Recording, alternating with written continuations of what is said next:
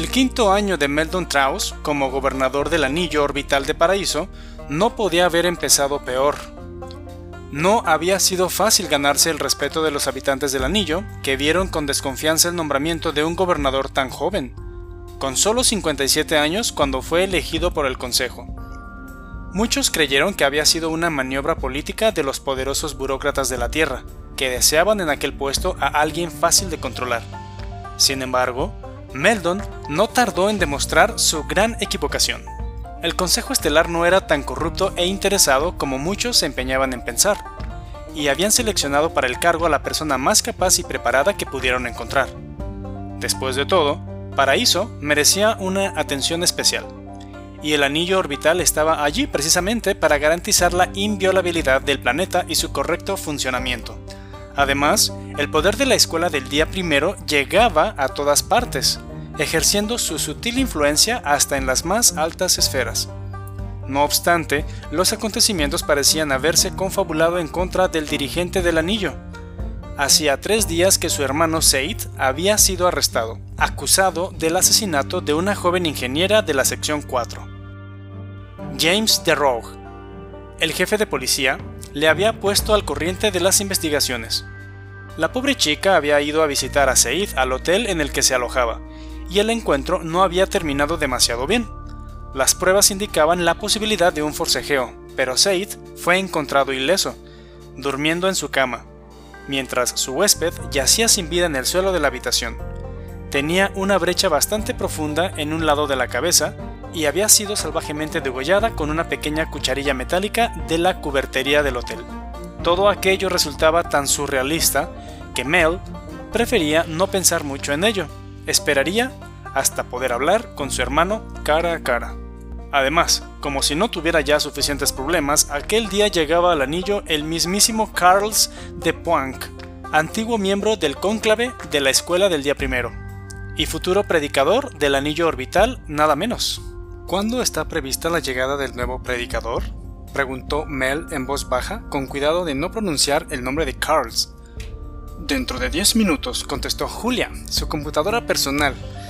Deberías ir ya hacia el puerto o llegarás tarde. Lo sé, lo sé. Meldon pensó que no le importaría no aparecer por allí. Me gusta recordártelo, añadió Julia. También lo sé. Meldon.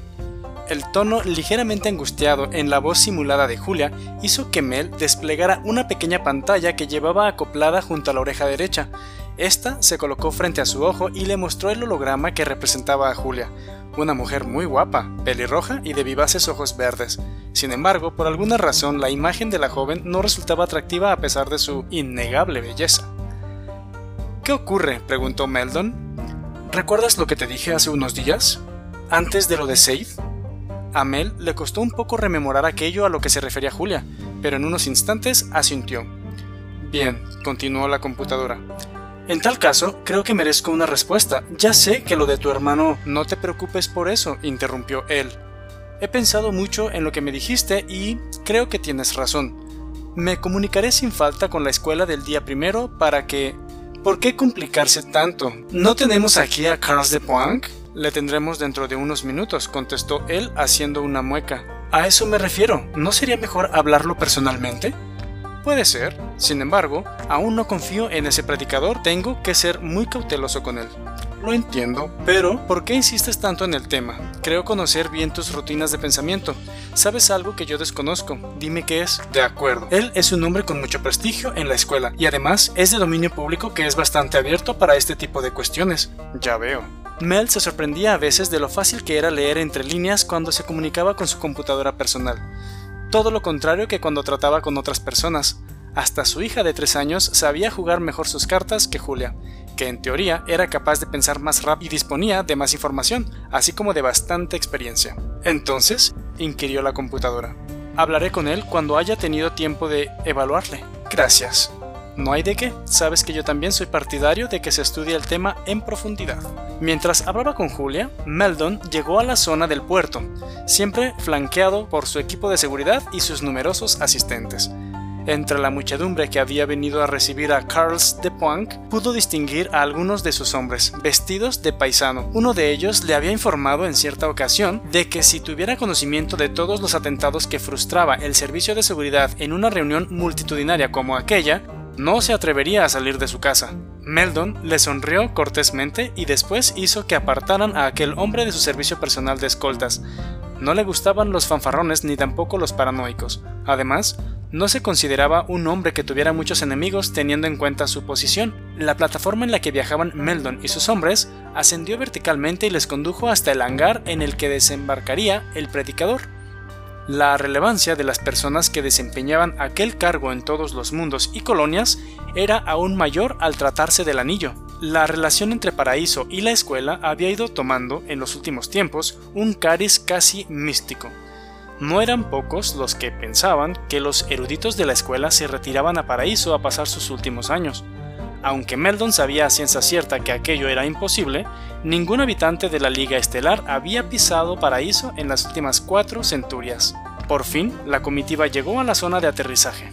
Había una gran multitud esperando para recibir a Carls de Poinc, lo cual era un fenómeno muy poco usual en el anillo, donde la gente, por lo general, evitaba las aglomeraciones. Los increíbles avances en el campo de la imagen y las telecomunicaciones hacían que el mundo exterior invadiera los sentidos de la gente con una asombrosa nitidez y realismo, por no hablar de las posibilidades que ofrecían los nuevos sistemas de realidad virtual.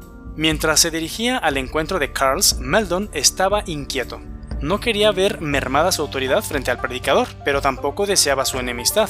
Tendría que ser muy sutil al tratar con él el joven gobernador era consciente de que lo que más había influido en su rápida consolidación en el poder había sido su gestión fresca e innovadora. Era demasiado pronto para que otra personalidad fuerte hiciera acto de presencia en su territorio político, demasiado pronto para que su propia iniciativa y ganas de cambiar las cosas le hicieran sombra no llevaba suficiente tiempo dirigiendo el anillo como para poder considerarse un líder intocable. Mel pensó que si estuviera mejor afianzado en su posición, no le afectarían aquel tipo de situaciones. Carl de Poinc llegó en una de las típicas naves de transporte de la escuela del día primero, una lanzadera sin ningún tipo de armamento, sobria y eficiente, decorada tan solo con un sencillo emblema de la escuela, Carls era el único pasajero y bajó lentamente, aunque con paso seguro, por la rampilla de la astronave, seguido tan solo por un voluminoso baúl flotante.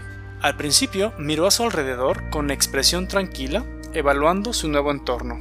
Después se dirigió hacia el comité de bienvenida, encabezado por Mel.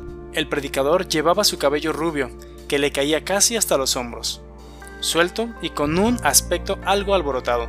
Su piel estaba tostada por el sol y tenía unos intensos ojos azules. Era un hombre de facciones fuertes y no se le podía negar cierto atractivo. Aunque contaba ya con más de 100 años a sus espaldas, vestía una sencilla túnica blanca de la escuela sin símbolo alguno que denotara su rango. Bienvenido al anillo, predicador, saludó Mel. El gobernador del anillo era mucho más alto que Carls y le estrechó la mano con firmeza. El contraste entre ambos era casi cómico. Meldon era más corpulento, su cabello era de un brillante color negro azulado y su piel evidenciaba la palidez de quien ha vivido siempre en órbita, sin conocer la sensación que produce la luz solar en la superficie planetaria. Los ojos de ambos eran azules, pero en los de Meldon se advertía mayor frialdad y perspicacia, mientras que los del predicador se asemejaban a un profundo pozo de aguas en calma, pero también profundas y misteriosas. Gracias, gobernador Strauss, respondió Carls. Nos alegramos de recibir entre nosotros a alguien tan virtuoso e ilustre como usted. Espero que haya tenido un buen viaje hasta aquí. Todo lo bueno, todo lo bueno que cabe esperar de un viaje estelar, replicó el predicador. Trisha Billward se encargó de romper la tensión del momento. Soy Trisha Billward, delegada del consejo. Se dieron la mano. Encantado. Puede acudir a mí para todo lo que necesite. Su entonación al hablar fue muy distante, quizá hasta fría lo cual contrastó de forma evidente con el tono ligeramente adulador que había empleado antes Meldon, y que parecía haber molestado al predicador.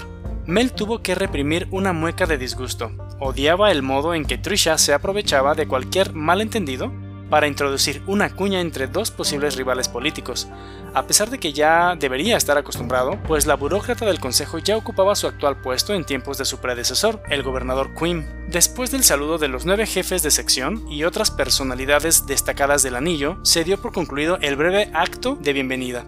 la recepción oficial sería aquella misma noche, con un espléndido banquete en honor del nuevo predicador. Antes de que todos se fueran, Meldon alcanzó a Tralper Bo, jefe de la sección 4. Bo era un hombre realmente extraño, de altura algo inferior a la media, Tenía la piel blanca como la leche y un marcado aire de fragilidad. Sin embargo, sus vivaces ojos marrones, enmarcados por un cabello castaño que le caía a ambos lados de la cara, le daban un aire inteligente y perceptivo. Bo, llamó Mel. Sí, ¿cómo está mi hermano? Está bien, hemos... No, no me refería a eso. ¿Bajo qué medidas de seguridad está? Ah, está en el área de máxima seguridad tal como sugeriste. La tenemos muy bien vigilado. Perfecto, pero quiero trasladarle a la jaula lo más pronto posible. ¿De veras crees que es necesario? Vos se encogió de hombros. No creo que sea... No conoces a Safe, interrumpió Meldon. Cuando tenga tiempo iré a verle. Después le trasladaremos. Como quieras, Mel, tú estás al mando. Meldon sonrió ante su habitual chiste privado. Te veré esta noche en la recepción, dijo, despidiéndose. Bien, hasta luego.